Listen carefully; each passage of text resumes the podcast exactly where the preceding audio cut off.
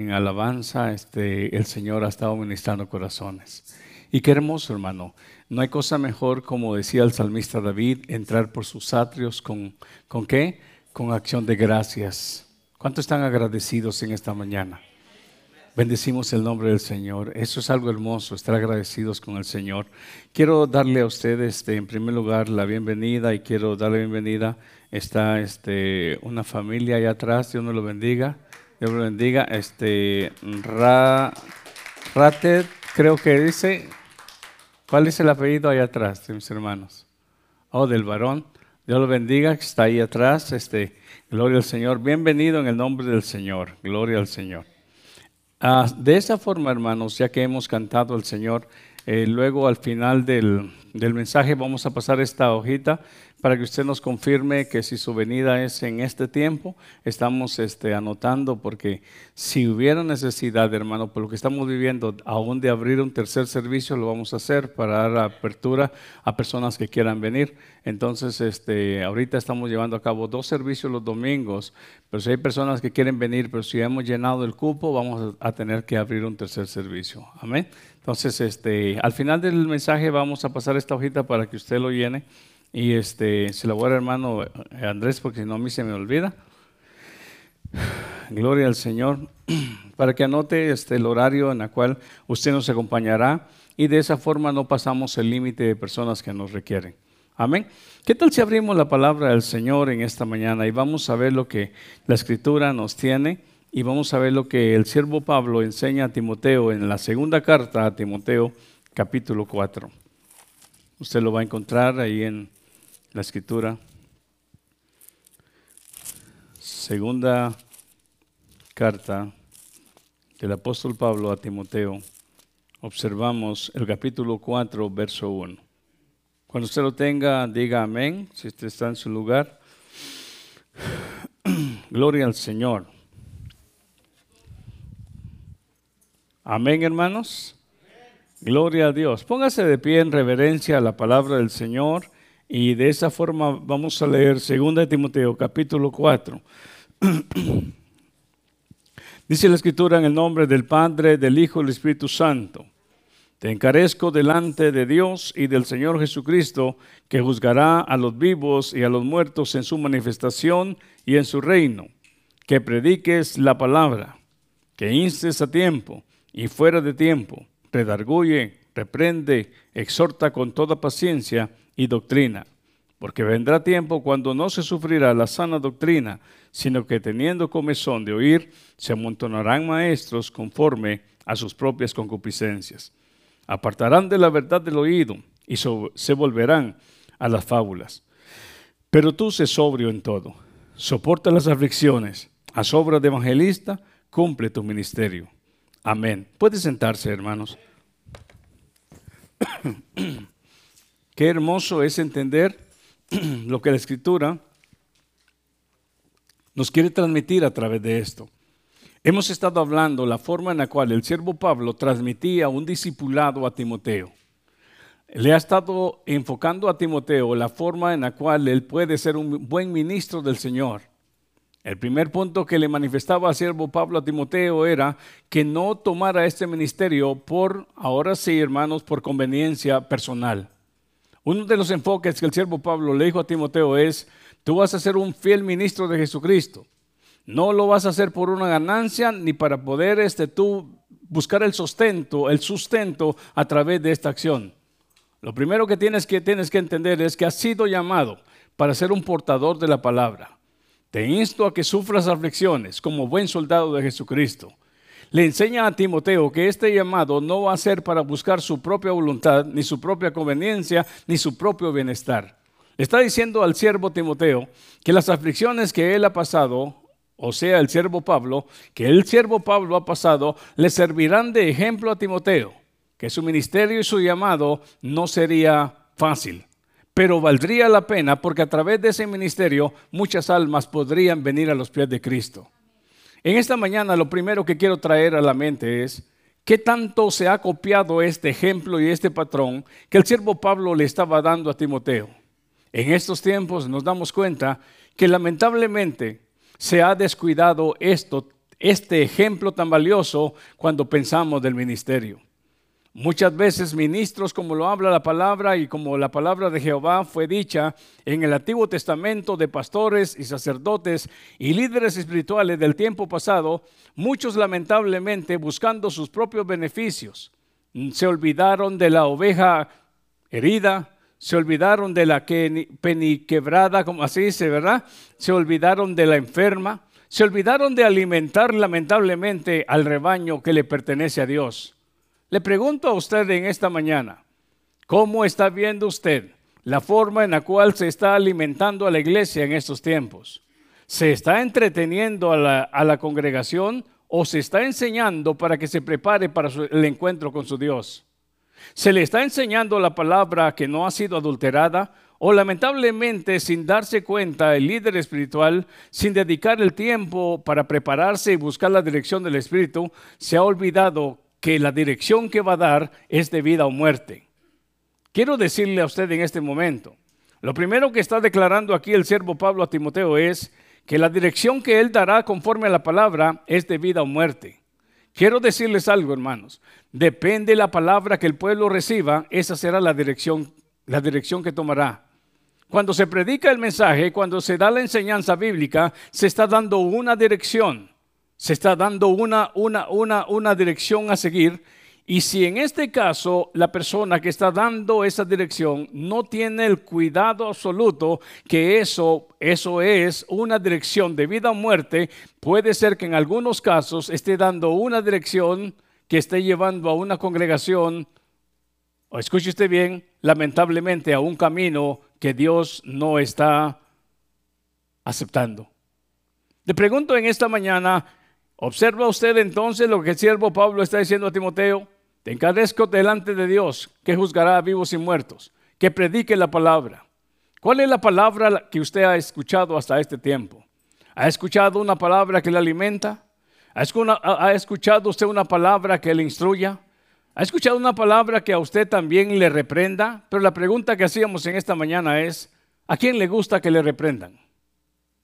Cuando hablamos de la palabra reprensión, regularmente la usamos en los métodos humanos, en el término en el cual pensamos un regaño o un insulto. No, no está hablando Pablo, el apóstol Pablo respecto a esto. Está hablando de una instrucción con respeto, una instrucción con sabiduría de lo alto, al modo de que aquella persona que se ha desviado del camino vuelva una vez más a la senda del Señor. En esta mañana el Señor nos dirige hacia esto y voy a repetir lo que el siervo Pablo está diciendo en el capítulo 4, verso 2, que prediques la palabra, que instes a tiempo y fuera de tiempo, redarguye, reprende, exhorta con toda paciencia y doctrina. Cuando nos damos cuenta, hermanos, de hablar la palabra a tiempo, nos estamos hablando, hermanos, como en la forma que habla un padre o un hijo. El padre que ha vivido la experiencia de, de acertaciones, como también lamentablemente ¿cómo se dice lo contrario? Desaciertos. Tiene la experiencia de decirle a un hijo o a una hija cuáles son los pasos que lo llevarán a la victoria, pero también tiene la capacidad de decirle, por lo que ha vivido y ha experimentado en la vida, cuáles son los pasos que la llevarán a la desgracia. Aquel joven o aquella señorita tiene la opción de oír el consejo de un padre o una madre que le está dando el consejo anticipado para que pueda encontrar la victoria, como también pueda, pueda, escuche bien, escaparse de la desgracia. Es esa la manera en la cual el siervo Pablo le está diciendo a Timoteo que inste a tiempo. ¿Por qué? Porque vendrá un momento donde nosotros nos presentaremos delante de Dios. Se, vendrá un momento donde no podrá mi madre, mi padre, mi hijo, ni mi abuela, ni mi abuelo, ni nadie presentarse por mí. Hará un momento donde usted y yo estaremos presentes frente a Dios. Entonces en ese momento nosotros mismos, nosotros mismos delante de Dios daremos cuentas a Él. Ahora, hablando de este tema, el siervo Pablo dice a Timoteo, tienes que tener mucho cuidado, predica la palabra, no traigas algo que va que viene de afuera de lo que es la escritura. ¿Por qué? Hagamos memoria un momento de lo que Cristo dijo respecto a añadir o a quitar de la palabra. Realmente, hermanos, hay una maldición cuando se añade a la palabra pero también hay una maldición cuando se le quita a ella. Es algo, es una dirección, hermano, bien seria. Si en algunos casos, lamentablemente, se ha quitado o se ha añadido, aquí es donde tenemos que tomar en cuenta nosotros como iglesia. Nos están dando una dirección de vida o muerte. La pregunta es, ¿usted está oyendo la dirección? Después de que usted oyó esa dirección, llega a su casa y analiza el mensaje y la dirección que se le dio o confiadamente dice amén a lo que el pastor le dijo desde este púlpito. Si tiene que ver con su vida eterna y si tiene que ver con un destino eterno, yo diría, no diga amén a todo lo que el pastor dice acá. Dígale gloria al Señor y dígale al Señor que tu palabra me instruya, pero cuando usted llegue a su hogar, haga lo que hacían los nobles de Berea Escuchaban el mensaje de Pablo, pero cuando ellos llegaban a sus casas, escudriñaban las escrituras para ver si todo lo que el siervo, el apóstol Pablo, predicaba era de acuerdo a las escrituras. Le pregunto a usted, ¿cuántos de ustedes hacen lo mismo? Regularmente yo le doy la respuesta, porque viví en mi juventud en algún tiempo en ese estado, hasta que me di cuenta la importancia de analizar, de escudriñar y de buscar realmente la palabra, la verdad. Porque por mucho tiempo en algún tiempo me dieron tanta religión, pero muy poco, muy poca palabra que hacía regenerar mi, mi, caminar y mi corazón y mi mente, en la cual no podía reflejarse una vida nueva en mi caminar. ¿Por qué? Porque lamentablemente por mucho tiempo recibimos, recibimos y recibimos y recibimos y muchas veces no analizamos bíblicamente si aquello realmente iba a enderezar mi camino. Cuando yo leo proverbios y le doy gracias a Dios porque los jóvenes están estudiando eh, proverbios, dice en proverbios, cuando usted lee en proverbios, oye la instrucción de tu padre, oye la enseñanza de tu madre. Si pusieres oído a mis enseñanzas, cuando alguien está poniendo oído a la enseñanza de la palabra del Señor y lo agrega a su caminar, aquello cambia y marca el rumbo de su diario vivir. No es una mera religión, eh, eh, eh, como se dice, teórica. Es un diario vivir en nuestro caminar frente a Dios y frente a las personas que nos rodean. En primer lugar, quiero analizar esto. Dice aquí, te encarezco delante del Señor, del Señor Jesús, que juzgará a los vivos y a los muertos en su manifestación. Aquí hay algo bien importante de la cual este nosotros podemos analizar. Si habrá un juicio, y si después de eso está hablando la predicación, antes del juicio Dios siempre da un anuncio. ¿Es cierto? Y en este tiempo Dios está anunciando cuál es su voluntad. La pregunta es, ¿estamos haciendo la voluntad de Dios o permaneceremos haciendo la nuestra? Aquí es donde se ve la diferencia. Un padre puede darle un consejo a un hijo, una madre puede darle un consejo a una hija. La, pregunta es, estará cambiando aquel consejo, la voluntad de aquel hijo que lamentablemente se ha desviado del camino? Porque si no cambia su conducta, lamentablemente las palabras de aquel padre o las palabras de aquella madre simplemente fueron oídas y olvidadas. Pero si aquel hijo o aquella hija está escuchando aquel consejo de aquel padre, les aseguro al 100% que su rumbo, su pensar y su caminar van a cambiar. Hoy en día, la palabra se está anticipadamente predicando. Muchos han, lamentablemente, están en este momento este, eh, eh, lanzando temor a la gente. Están declarando palabras de anticipación de los juicios venideros y están hablando, hermanos, de cuestiones apocalípticas cuando apenas nosotros, como dijo Cristo, estamos viviendo principios de dolores. No significa que esta pandemia que estamos viviendo es algo, hermano, sin, sin, sin, sin ningún significado. Claro que tiene significado. ¿Cuál sabe? ¿Sabe usted cuál es el significado? No es el significado del fin del mundo, es el significado a que como iglesia despertemos cómo estamos viviendo delante de la presencia de Dios. ¿Cuál es nuestra conducta? ¿Qué es lo que está viendo Dios en nuestros corazones de lo que realmente somos? Somos sinceramente delante de sus ojos. Allá en el Jordán se oyó una voz. Cuando Cristo salió del agua, después de ser bautizado, se oyó una voz que decía, este es mi Hijo amado, del cual yo tengo complacencia. En otras palabras, este es mi Hijo amado, del cual yo me complazco de la forma que Él me obedece, de la forma que Él sigue mis ordenanzas. ¿Podrá escucharse esa voz espiritual de acuerdo a su vida? ¿Hay una voz que diga de parte de su vida o de acuerdo a su vida en este mismo momento, tú eres mi hijo y me complazco de la vida, de la forma que estás viviendo, la forma en que me estás obedeciendo? El Señor Jesús dijo, si me aman, guarden mis mandamientos. La forma de amar y de expresarle a nuestro Dios amor es entendiendo y tomando en cuenta su palabra y haciéndola nuestra. Aquí es ahora, hermanos, lo que viene a ser la diferencia de ser religiosos a ser discípulos del Señor. ¿Por qué, hermanos? Porque lamentablemente cuando una persona se conoce por religioso, muchas veces se va a conocer por los rituales que lleva a cabo, muchas veces por las costumbres que lleva a cabo, pero no en sí por un corazón convertido y regenerado que ahora brota frutos de su conexión a Cristo, frutos de su conexión al Espíritu Santo, frutos de su guía que es el Espíritu Santo y frutos de una palabra que le enseña, una palabra que le corrige y una palabra que le instruye. Hay una gran diferencia, hermanos, entre, entre solamente seguir costumbres y rituales a vivir ahora una vida en Cristo que los frutos y las acciones vienen a ser la evidencia de nuestra conexión con Cristo. Pero miremos entonces en primer lugar, mire qué dice, que prediques la palabra y que hices a tiempo y fuera de tiempo.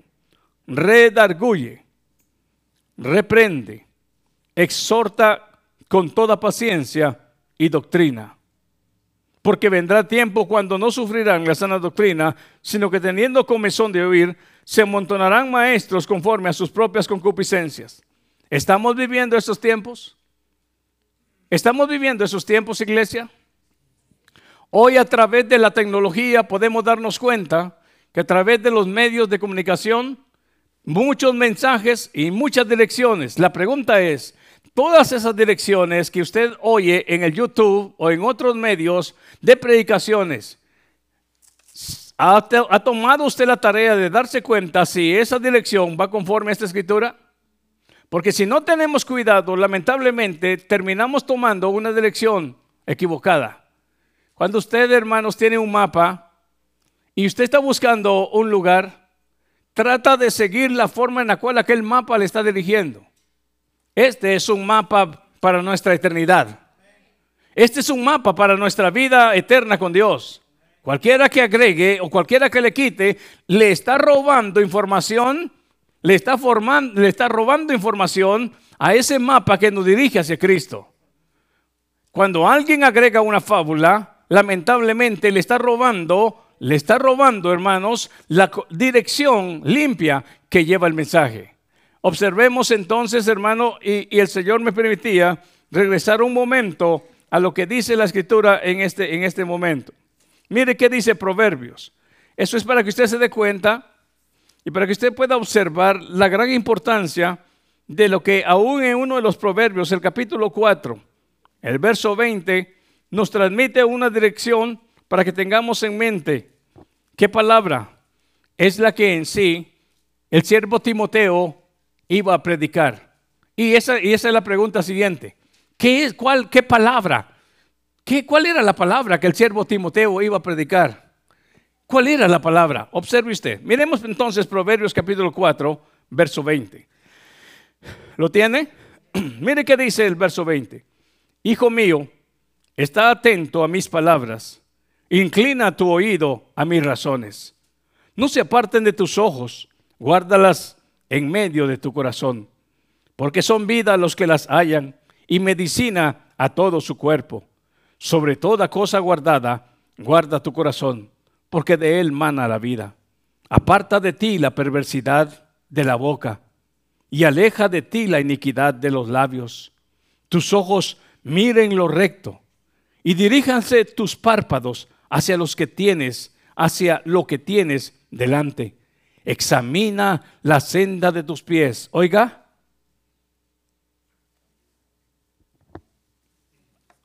¿Qué es más fácil? ¿Examinar el caminar de otra gente como regularmente, humanamente hemos hecho? ¿O revisar los nuestros? Pero ¿no hemos ocupado mucho tiempo revisando el caminar de otros? Y hemos descuidado el nuestro. Entonces cuando viene la palabra a tiempo, viene a predicarnos y a darnos algo, un enfoque y una dirección. Y aquí es donde viene la pregunta. Quiero terminar este proverbio. Mire lo que dice. Examina la senda de tus pies y todos tus caminos, y todos tus caminos sean rectos. No te desvíes, ¿qué dice? A la derecha ni a la izquierda. Aparta tu pie del mal. En otras palabras, la palabra a tiempo, a través del siervo Timoteo, apartaría del mal a alguien que podría ser tentado a desviarse de la verdad. En esta mañana el Señor lo único que nos está recordando es, si alguien no se ha desviado, manténgase firme en la palabra, como dice Pablo a, los colosenses, que su fe se mantenga firme. Manténgase en lo que han recibido, no se desvíen. Una palabra a tiempo a nosotros nos da un warning, nos despierta para que no estemos dormidos. Porque es posible que si por un momento dejamos de ver el GPS en nuestro carro, puede ser que nos pasemos de la calle que teníamos que cruzar. Y hay momentos donde el Espíritu Santo dice, tan solo espera, no es tiempo. Y algunas veces pensando que conocemos más que Dios, queremos caminar anticipadamente. Pero cuando Dios dice, párate, tienes que oír, si es usted una oveja de Cristo, si usted es un discípulo que ha ahora entendido cuál es la voz del Señor, entonces usted podrá saber cuando el Señor dice, espera, espera. Y sabrás decir, sabremos entender cuando el Señor dice, es hora de caminar. Quiero explicarles por un momento quiénes son aquellos hombres que llegaron a entender esto. Josué fue uno de ellos.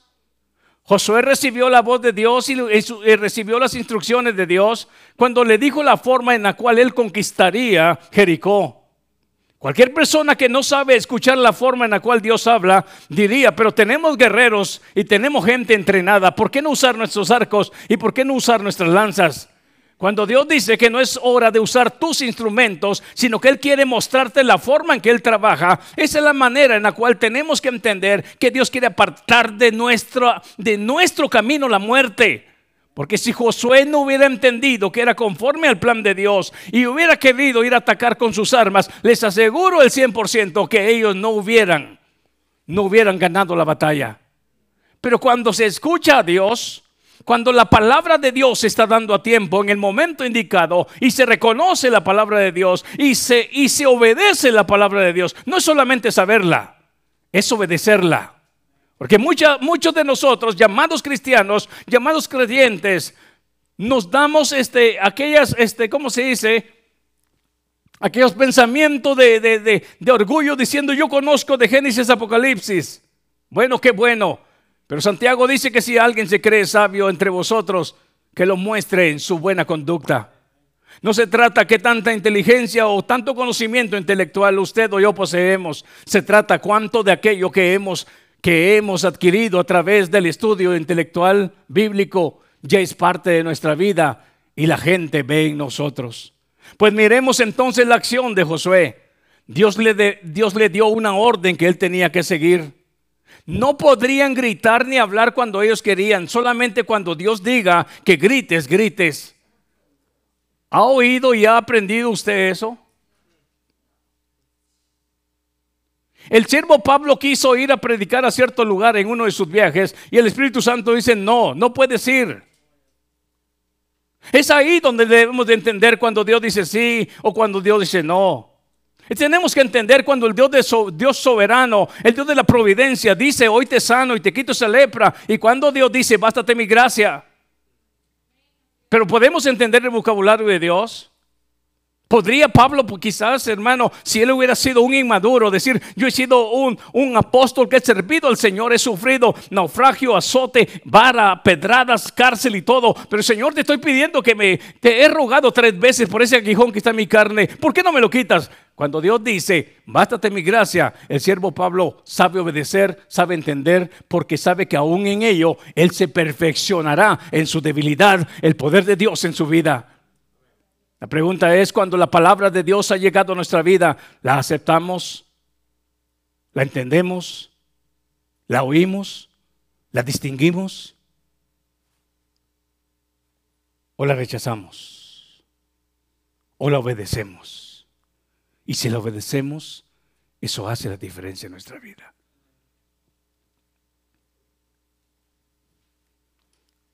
Pablo le dice a Timoteo, predica la palabra. ¿Han oído ustedes este mensaje muchas veces? ¿No? ¿Poquito? Los que lo han oído, prediquen la palabra. Ahora yo le voy a preguntar algo. ¿De qué palabra se trata? ¿Qué era lo que él iba a predicar?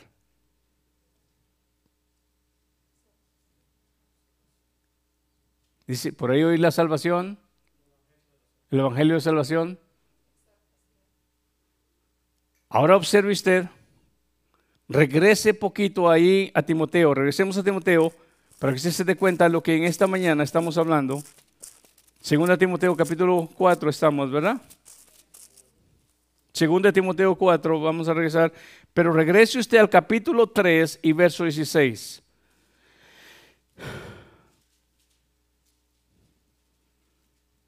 En el verso 2 del capítulo 4 dice que predique la palabra. Pero en el capítulo 3, verso 16, si usted regresa, dice, ¿lo tiene? Toda la escritura es inspirada por Dios y útil para enseñar. ¿Qué era, qué era lo que iba a predicar el siervo? ¿Qué era lo que el siervo Pablo le está diciendo a Timoteo que debería de predicar? ¿Qué palabra?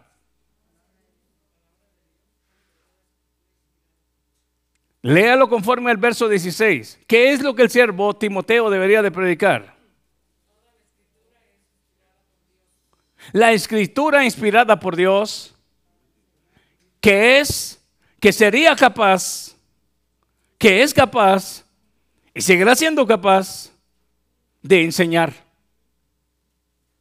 Ahora, si usted observa en este momento, ¿a qué escritura se refería el siervo Pablo a Timoteo? Eso es lo que quiero que en esta mañana usted tenga en mente. Al despertar de la mañana,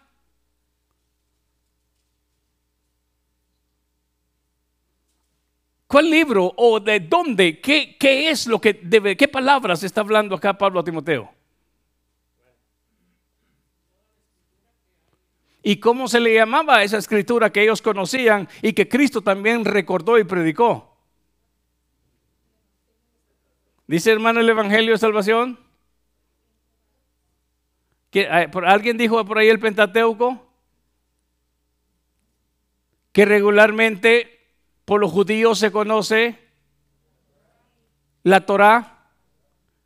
Pero ¿qué significa esa palabra en, hebreo? La Torah. ¿Qué significa? ¿Qué significa Torah? Dice hermana mandamientos, escrituras. Dice hermano, la ley sí, pero tiene un significado. Lo estoy dejando pensar por un momento. Torah en, en, el hebreo significa instrucciones. Oiga usted. Entonces lo primero que quiero que en, en este momento tenga en mente es, Pablo y Timoteo todavía no tenían no tenían, fíjese bien, todo el resto de la escritura que nosotros tenemos hoy en día. Más que tenían en el tiempo del siervo Pablo la oportunidad de las cartas que el siervo Pablo, las epístolas que el siervo Pablo había mandado a las iglesias.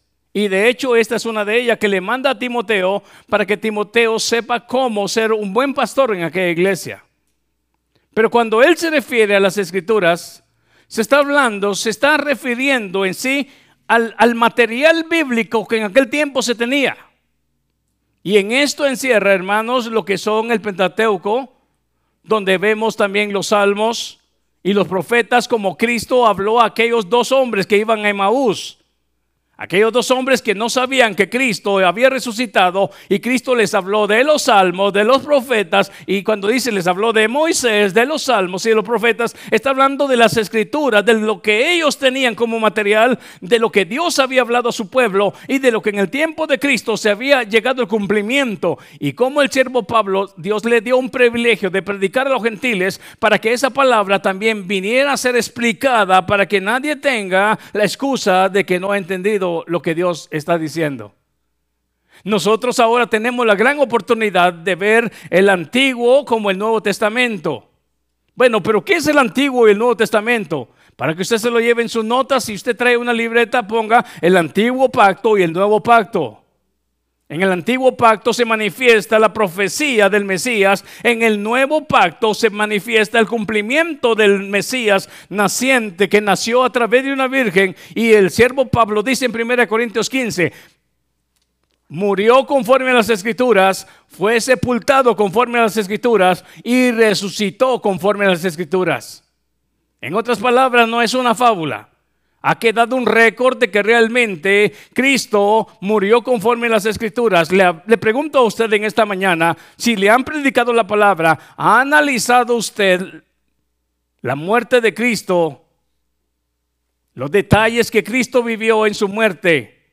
¿Ha analizado usted y ha regresado al Antiguo Testamento para observar aún aquel momento de lo cual el mismo salmista dice, y no dejarás que su cuerpo vea corrupción? ¿Ha examinado usted aquella parte donde también sería vendido por 30 monedas de plata? Si usted es un discípulo del Señor y si usted ama al Señor, yo creo que lo mínimo que podríamos hacer es averiguar y examinar la biografía del Señor al cual llamamos nuestro Maestro. Pero cuando nosotros vemos, hermanos, el cumplimiento de la profecía en el Nuevo Testamento, si tenemos ese interés, tenemos que volver y regresar. En el Antiguo Testamento había sido dicho, nacerá de una virgen. En el Antiguo Testamento había dicho, nacerá en un lugar llamado, en un lugar pequeño llamado Belén. Nacerá de una virgen. En Isaías 53 el, el profeta declara y dice, vendrá sin atractivo, no tendrá poder político en el cual los judíos dirán, este viene a quitarnos del gobierno que está sobre nosotros, los romanos. Es más, Israel, desde que se dio la profecía de que Dios levantaría a alguien poderoso y sustituiría eh, eh, el trono de David y tendría un gobierno eterno. Cada rey que levantaban esperaban ese, ese ungido, esperaban ese libertador. Pero cuando llegó el ungido y cuando llegó el Cristo, como no llegó con poder político, dice el siervo Juan, estuvo entre ellos, a los suyos vino y los suyos no le recibieron. Entonces cuando nosotros hablamos de un Pablo diciéndole a Timoteo, predica la palabra, tiene que analizar y tenemos que entender que lamentablemente en estos tiempos, iglesia, cuando hablamos de una palabra dicha y escrita hace miles de años, con costumbres diferentes, con ideas diferentes, pero el Dios sigue siendo el mismo. El Dios sigue siendo el mismo. Quizás las modas y, las, y la ciencia ha cambiado, pero el Dios sigue siendo un Dios santo llamando a un pueblo santo. Eso no ha cambiado.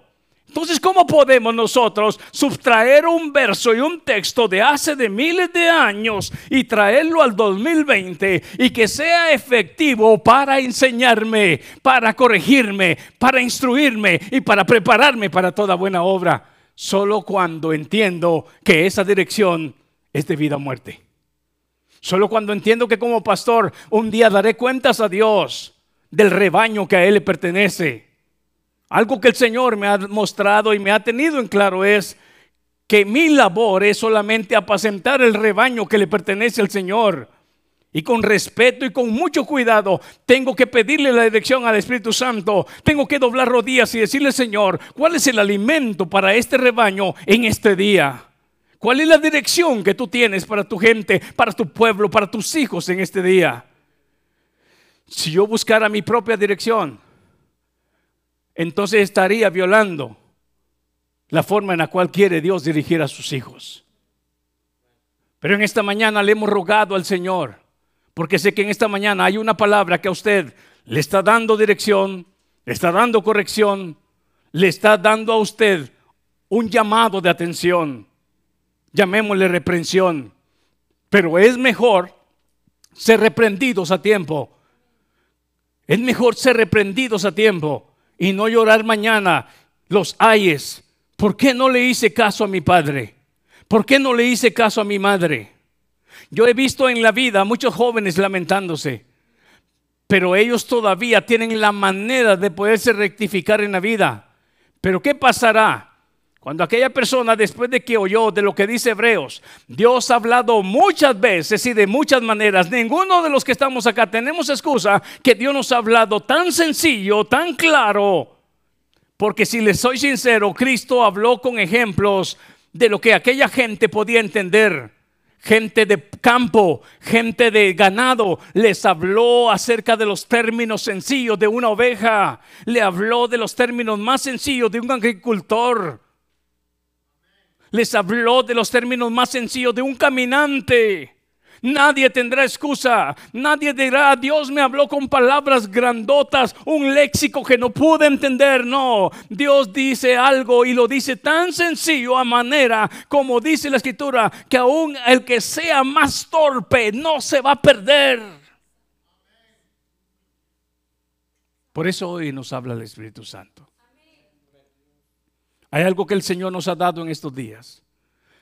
Se han levantado tanta gente asustando a medio mundo ahí a través de las vías de internet. Y hablándole de los caballos, de los copas y de los jinetes. Dios nos está hablando a nosotros ahorita. ¿Cómo, cómo estar preparados para el encuentro con nuestro Dios?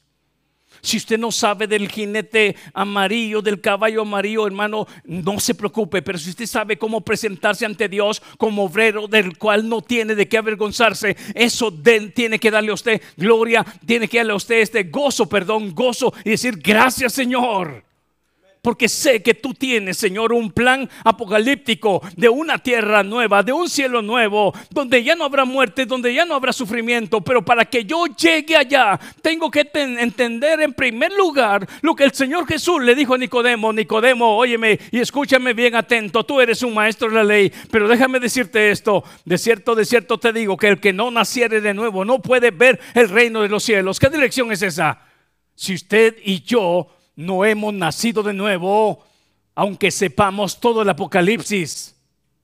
Lamentablemente, no podríamos decir que podremos heredar lo que los santos heredarán allá.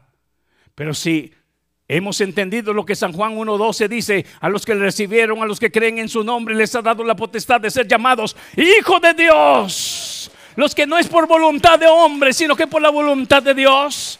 Ahora podemos entender que de modo que si alguno está en Cristo, nueva criatura es. Las cosas viejas pasaron y aquí todas son hechas nuevas. Por cuanto todos pecaron, estábamos destituidos de la gloria de Dios, pero la dávida el don de Dios, la gracia de Dios. Dice Pablo hablando a los Efesios, capítulo 2, verso 8, por gracia somos salvos por medio de la fe.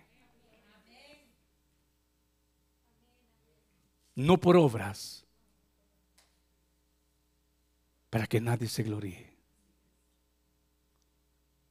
Pero en mi nacimiento nuevo y en mi conexión a Cristo, ahora brota nuevas evidencias de una vida nueva. ¿Sabe que hay una gran diferencia? Los fariseos hacían obras de justicia para ser vistos, mas sin embargo las obras y las acciones y lo que Cristo llama frutos los frutos que ahora salen son la evidencia de mi conexión a Cristo, la evidencia de un hombre nuevo. Ya no son rituales, son evidencias de lo que el siervo Pablo dijo. Ya no vivo yo, sino que Cristo vive en mí. Y si podéis haber resucitado con Cristo, dice Pablo a los Colosenses capítulo 3, buscad las cosas de arriba ¿Qué palabra enseñaría entonces Timoteo? Si miraba a la iglesia buscando solo lo terrenal y olvidándose de, lo, eterno, Timoteo tendría que hablarles a tiempo. ¿Qué palabra? Lo que el Señor Jesús dijo. ¿Qué fue lo que Cristo dijo? ¿De qué le sirve al hombre que granjeare todos los bienes de la tierra y perdiere su alma? Y cuando vengo y, vengo a la palabra, y una vez más recuerdo lo que Cristo dijo, que, donde quiera que esté tu tesoro, ahí va a estar tu corazón. Si siervo Timoteo miraba que el corazón, el ánimo, la pasión de aquella gente estaba más en su mamá, su papá, sus tierras, sus trabajos, él tendría que hablar a tiempo y reprender, despierten. Porque tu madre un día te dirá Dios, tu hijo un día te dirá Dios, pero el Dios eterno Él permanece para siempre. Recordaría la palabra que Cristo dijo, aquel que ame padre, madre, hijo, tierra, hacia aún su propia vida y ame más a ello, no es digno de mí. Despertaría a la gente, estás amando más tu propia vida, estás amando más tu propia economía, estás amando más tu propia, tu propia carne, que dándote cuenta de las cosas eternas a la cual tienes que poner tu mirada. Pero ¿qué palabra entonces? Es la palabra, hermanos, de la cual ellos poseían en ese tiempo. La palabra, como dice la escritura acerca de Cristo, Cristo nació en tiempos de la ley. ¿Sí es cierto? Y Él no vino a abrogar la ley, sino que vino a cumplirla. Pero llegó un momento donde dice Colosenses 2.14 que el acta de decreto que estaba en contra de nosotros, que era todos aquellos mandamientos que el hombre no pudo cumplir, que nos era contraria. Porque aquel que cumpliere los mandamientos, pero que violare uno, dice, está errando con toda la ley. En otras palabras, el único que pudo cumplirla fue el Señor Jesucristo. Y los demás, como dijo el siervo Pablo en San Mateo 7, dice el siervo Pablo, al conocer la ley, la ley me mató. ¿Por qué? Porque conocí el mandamiento. Y no porque la ley sea mala, la ley es buena. Lo único es que me señaló aquello que yo no era capaz de hacer. Pero ahora, por la gracia y por el Espíritu Santo y por la justificación que he recibido, por el favor de Dios y por los méritos de Cristo, ahora puedo decir lo que dijo Pablo a los Filipenses capítulo 4, verso 11. Todo lo puedo en Cristo que me fortalece. Entonces esa palabra que Timoteo tendría que predicar era la palabra que enseña. ¿A cuánto le gusta que nos enseñen? ¿A cuánto nos gustan que nos corrijan? La verdad. Eh, humanamente a nadie, porque todos creemos saber en nuestra propia opinión estar en lo correcto.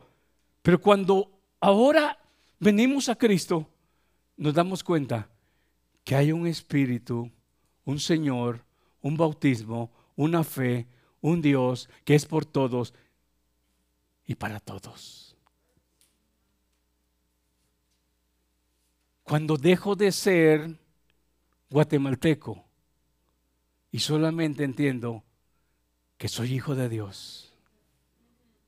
Cuando dejo de ser el que sabe y solo entiendo que soy un discípulo del Señor. ¿Por qué el, el discípulo? Porque aún el siervo Pablo, con todo el alcance de sus revelaciones, dijo, yo no pretendo haberlo alcanzado todo, pero prosigo hacia el blanco cada día.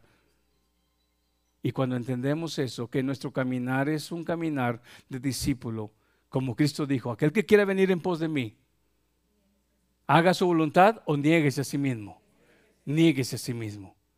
¿Qué tal si esa palabra nos aparta de aquel pensamiento que quizás muchas veces hemos tenido? Si usted muriera hoy, ¿Está preparado para el encuentro con su Dios? ¿Qué tal si oramos? Diríjanos en una alabanza, hermano. Padre, tu siervo Pablo está diciendo a Timoteo,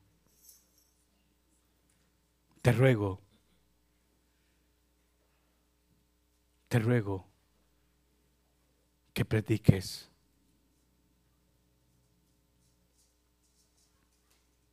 Que prediques la palabra que exhortes.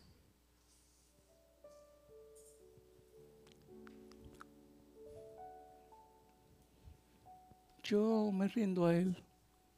¿A qué? ¿A qué le está exhortando el Espíritu Santo en esta mañana a usted?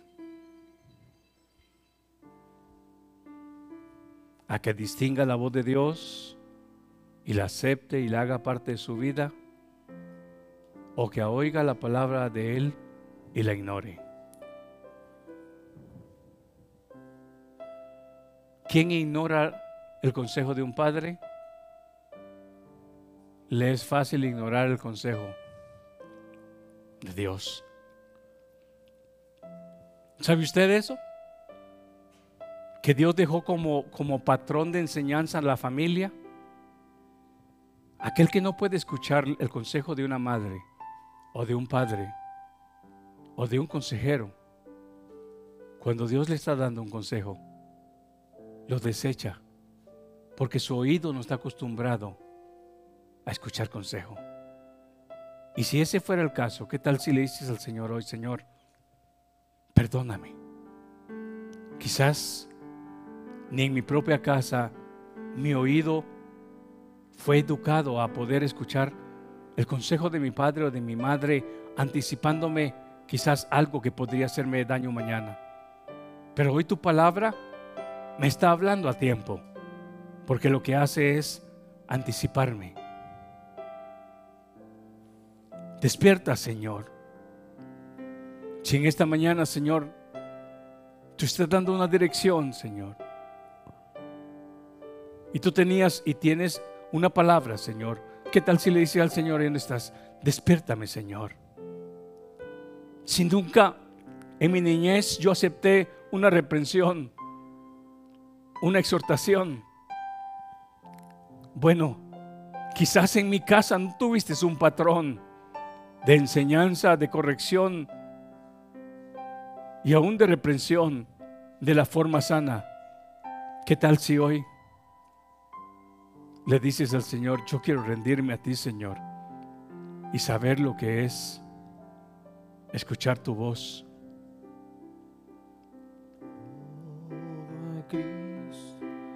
Yo me entrego con el fin de serle fiel. ¿Qué tal si le decimos, Señor? Yo quiero ser como esa oveja que puede distinguir la voz de su pastor. ¿Qué tal si en esta mañana usted le dice, Señor, en aquellos tiempos cuando escaseaba la palabra de Dios como lo escribe aquel narrador de la vida de Samuel, cuando tú le hablaste a Samuel por primera vez, Samuel pensó que era Elí. Por segunda vez pensó que era Elí. Pero Elí le corrige y le dice, si oyes la voz, di. Y responde, Responde a la voz de Jehová. Quizás nos ha pasado lo mismo que Samuel. Quizás no hemos conocido, quizás nunca hemos tenido la experiencia de saber cómo habla Dios, cómo dirige Dios, cómo aconseja a nuestro Padre Celestial. Quizás porque ha hecho falta la palabra de Dios en nuestra vida al grado que pueda estremecer nuestro corazón. Quizás hemos sido, como dijo uno de los apóstoles, oidores olvidadizos. Pero ¿qué tal si en esta mañana podemos atesorar su palabra en nuestro corazón y se puede hacer efectivo lo que el Señor Jesús dijo en San Mateo 7:24? Aquel que oye mi palabra y la hace le compararé a un hombre sabio que edificó su casa sobre la roca. Señor, haz de nosotros esos hombres y haz de estas mujeres, estas mujeres sabias, que edifican su vida espiritual sobre las verdades bíblicas, sobre el fundamento de tu palabra declarada, Señor, y no en una fábula sino que en verdades eternas. Si el Señor te ha dicho que no has sido lavado por obras que tú has hecho, no fuimos lavados por obras que nosotros hicimos, sino por la sangre de Cristo. Ahora podemos entender que no tenemos de qué gloriarnos, sino más bien ser agradecidos a Dios ¿Y cuántos agradecidos sabemos acá? No tenemos nada de qué gloriarnos y decir, sí, yo merezco estar en la patria celestial con el Señor porque yo alcancé el grado sublime de la perfección para ser llamado hijo de Dios. No, la escritura nos enseña a través del siervo Pablo a los romanos fuimos justificados por fe. ¿Por fe en quién? Por fe en Jesús, aquel que llevó el madero,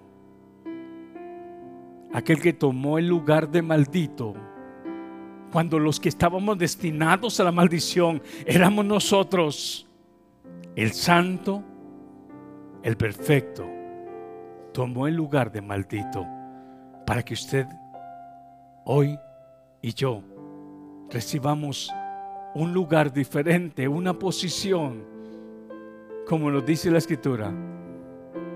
Hemos sido llamados para heredar bendición. Usted ha sido llamado para heredar bendición. ¿Qué tal si somos agradecidos con el Señor y decimos, Señor, gracias, gracias?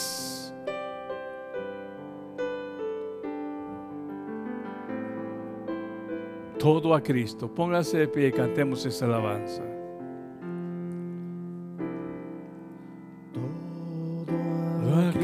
Cristo.